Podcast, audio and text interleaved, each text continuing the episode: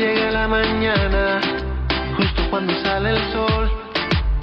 Yo necesito conectarme con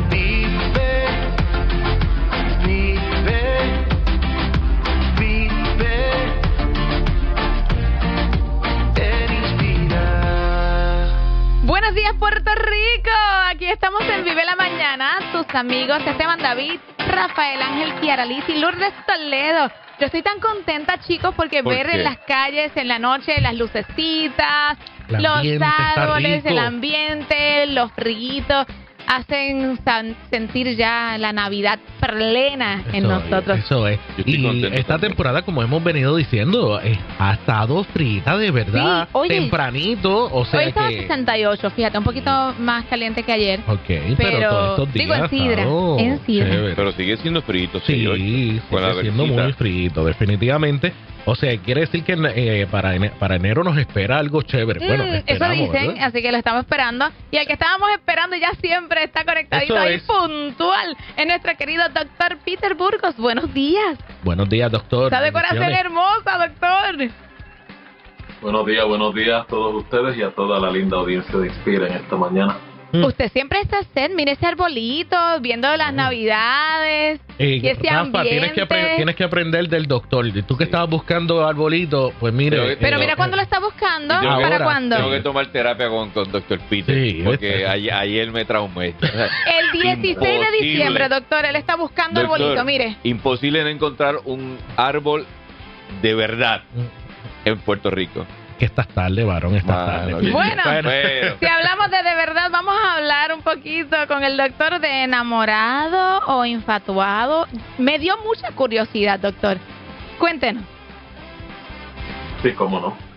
Pues uno de los retos, ¿verdad?, en las relaciones de pareja, relaciones románticas, es este fenómeno cuando la persona se siente atraída a otra persona y ese proceso de atracción surge porque va conociendo detalles de su carácter, de su personalidad, Mm. preferencias, ideales, que no están presentes en el otro fenómeno que queremos ¿verdad? compartir en esta hora sobre la infatuación. La infatuación es esa experiencia donde sin yo conocer a la persona experimento una atracción, experimento una fascinación con dicha persona que no conozco. Y el inconveniente de todo esto es que una de las experiencias que muchas veces puede llevar a relaciones problemáticas, relaciones controversiales o relaciones tóxicas es precisamente no tener la oportunidad de conocer con la persona que me siento atraído o genero unos lazos emocionales. Ahí es que surge este fenómeno llamado infatuación. Así que la infatuación es ese episodio que toda persona experimenta de manera breve, de manera corta. Es como lo que muchas veces categorizan por ahí amor a primera vista o en otras ocasiones, ¿verdad? Hice un clic, una conexión con esta persona, que aunque no la conozco. Pero lo particular de la infatuación es que el hecho de que me sienta atraído, me sienta de manera fascinada o inclusive obsesivo acerca de una persona que no he tenido la oportunidad de conocer. ¿Y por qué menciono esto? Porque en esta era de las redes sociales, muchas relaciones se inician de manera cibernética en la cual las personas no han tenido la oportunidad de conocerse en lo personal, no han tenido la oportunidad de verse en lo que es el mundo real y muchas veces sufren estos vínculos, estos enlaces emocionales que luego descubren que la persona no era lo que la persona ¿verdad? anticipó inicialmente y se presta para muchos conflictos porque ya la persona está vinculada emocionalmente a alguien que no conoce. Pues el fenómeno de la infatuación es otra cosa en adultos, porque esto ocurre mucho en adolescentes y lo podemos adjudicar, pues falta de madurez, falta de destrezas relacionales. Muchas veces todavía algunos adolescentes o preadolescentes viven esta etapa mágica cuando experimentan atracciones y eso es una etapa del desarrollo. Pero cuando hablamos de adultos que pudieran experimentar este fenómeno llamado infatuación, la infatuación surge de una carencia emocional y relacional que la persona ya viene sufriendo, sino de meses, años. Wow. ¿Qué carencia es la que estamos, verdad, eh, alertando? Personas que tal vez han experimentado mucha soledad, o sea, no se dan la oportunidad de relacionarse, son aislados. Otros que han experimentado fracasos sentimentales en las relaciones y se privan de reinventarse y ese tiempo de espera, por no decir de aislamiento, los vulnerabiliza emocionalmente. Otras personas que tal vez no han tenido oportunidad de sanar de heridas, de experiencias relacionales con otras relaciones en el pasado, muchas veces llevan arrastrando el déficit o la deuda emocional afectiva no clausurada y la transportan a esa nueva relación donde quedan fascinados. O en algunos otros casos este otro fenómeno donde la persona se siente ligada, fascinada a esa mujer o a ese hombre, pero la motivación de esta conexión es la ausencia de una figura parental que significa la figura del padre fue ausente, tal vez fue débil o no disponible emocionalmente, o la figura materna por alguna razón no estuvo disponible o presente o fueron muy sobreprotectores, o sea, genera unos déficits afectivos y relacionales que el adulto maduro o el adulto, al no ¿verdad? tener conciencia de ellos o desconocerlo, está transfiriendo deudas afectivas de las figuras parentales. Por eso es que es bien importante que cuando una persona experimente este tipo de retos, tenga que estar consciente de que no es ningún problema usted sentirse atraído, pero sentirse obsesivo, sentirse fascinado, sentirse de alguna manera que no puede en alguna manera deshacerse de esos pensamientos, Mm. de esas ideas, de esos sentimientos sin haber conocido a la persona, es un indicador de bandera roja donde usted necesita establecer límites porque no hay peor experiencia a nivel sentimental o relacional que invertirme emocionalmente en una persona que no conozco. ¿De dónde proviene esta, eh, esta parte cuando usted habló de las redes sociales y a veces hay gente que crea en este tiempo por todo lo que uno constante está, eh, la gente está relacionado con las redes sociales, los artistas, lo que se ve, eh, lo expuesto que está el mundo en general. Y me viene a la mente esta área de los eh, fetiches que a lo mejor puede ser que eh, la gente mm, haga un enlace con eh, pues tiene este sentimiento por todos esos problemas que usted ha estado ha estado mencionando eh, podemos decir que también tiene que ver tiene que ver en este en este cómo es Eh, infatuación, Infatuación. Sí, precisamente, y muy buena pregunta, Esteban.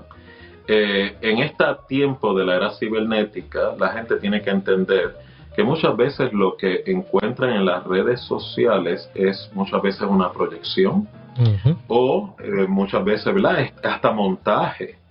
Eh, y muchas veces las personas eh, hacen clic o conectan con personas que no conocen o que tienen pobre conocimiento de quién es la persona, solamente tienen una idea. Entonces se enamoran del concepto, se enamoran de la idea. No, nunca conocieron a la persona. Es lo que ocurre muchas veces. La gente se enamora de una celebridad, pero no conocen la vida de la persona, de la Cierto. celebridad.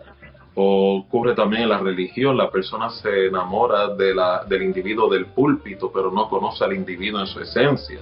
O sea, estas proyecciones muchas veces surgen de déficit y carencias que nosotros mismos venimos arrastrando, que no atendemos o manejamos adecuadamente y muchas veces nos convierte en una situación donde hacemos enlace, hacemos conexión, hacemos codependencia con ideas, con valores, con lo que es una proyección, una imagen tal vez hasta fabricada de una persona que no conozco. Y es por eso que es bien importante que lo que usted encuentre en las redes sociales, como Esteban muy bien explica, es solamente una proyección, no significa la realidad de una persona. Habla mucho del universo de la persona, pero no le da un conocimiento pleno de quién es la persona. Por lo tanto, si usted va a hacer una inversión sentimental, una inversión emocional, usted necesita conocer la persona en escenarios reales, porque si no, está en riesgo de enamorarse de una idea o peor aún, enamorarse de un conflicto. Y eso puede, puede alejar a cierta gente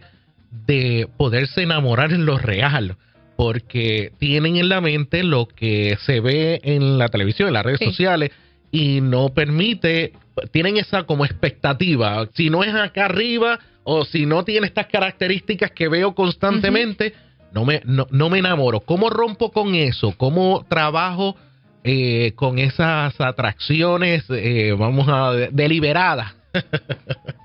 O fatulas. ¿Fatulas? sí. Muy bien. Pues una buena estrategia es, como tú muy bien mencionas, eh, debo darme la oportunidad de poder relacionarme con la persona real, no con la persona que idealizo. O sea, en otras palabras, eh, si yo voy a darme la oportunidad de construir un proyecto relacional, tengo que utilizar fronteras y límites. ¿Qué significa? Voy conociendo a la persona, voy dándome la oportunidad de interactuar con esa persona en escenarios reales. Y esto incluye a las personas que se están conociendo a larga distancia. ¿Por qué? Mm. Porque no es la misma persona usted verla en acción, verla en operación en escenarios reales, versus lo que es escenarios ¿verdad? protegidos, como es lo cibernético.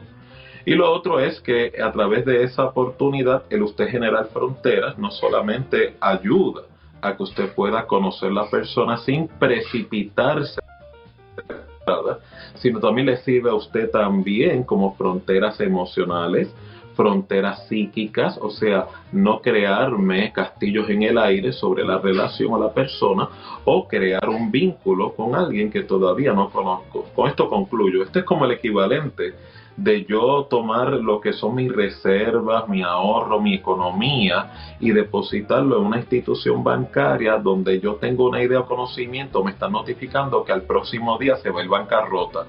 No lo hacemos para lo que es nuestra economía y nuestra gerencia de finanzas porque usted sí se arriesga a hacer una inversión tan delicada en, una, en un aspecto que es sentimental emocional que compromete su salud emocional con alguien que no conoce.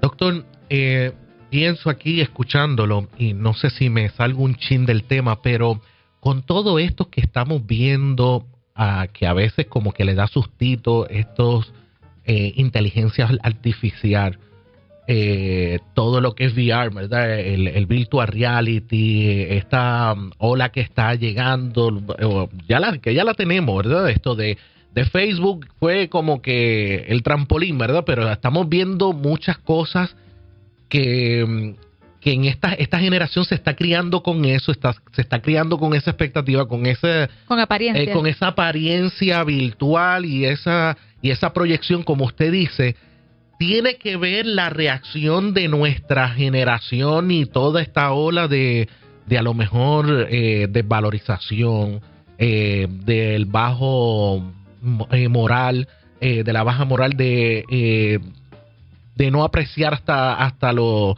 lo que es la vida y lo que es apreciar la gente. Todo lo que estamos viendo secularmente hablando, todo esto tiene que estar relacionado en algo, psicológicamente hablando. Sí, eh, no sería sorpresa, ¿verdad? Tu planteamiento, porque la diferencia entre el mundo real y el mundo virtual es que en el mundo virtual las personas que están expuestos a esa, si se le puede llamar ese universo, viven basado en estímulos, mm. estímulos ¿verdad? de gratificación, estímulos de recompensa, eh, viven en una dinámica, si se puede llamar una burbuja existencial, donde está en continuo control. Y el inconveniente de esa, ¿verdad? de esa realidad virtual es que el mundo real no opera bajo esas condiciones. Por lo tanto, no es sorpresa que tanto niños como adolescentes, inclusive adultos, les sea muy de tropiezo poder lidiar con lo que son los estresores del mundo real, poder, ¿verdad?, manejar lo que es el posponer la gratificación.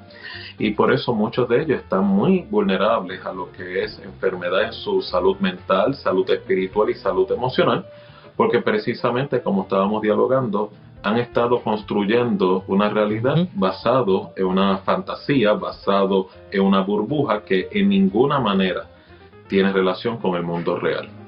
El doctor Rafa por acá, eh, un comentario final, o más bien una consulta final. Esta tendencia de seres humanos estableciendo relaciones virtuales, como bien mencionaba eh, Esteban, pero al extremo de convivir eh, con robots. Eh, o sea, eso es una tendencia, no se habla mucho, pero el otro día veía unas estadísticas de la gran cantidad de personas que la compañía por la cual han decidido no es un ser humano igual que él o que ella, eh, son eh, robots los que están viviendo y conviviendo con ella, incluso hasta satisfaciendo eh, necesidades fisiológicas y sexuales. Eso evidencia un trastorno, el cual la persona tiene que entonces prestar atención.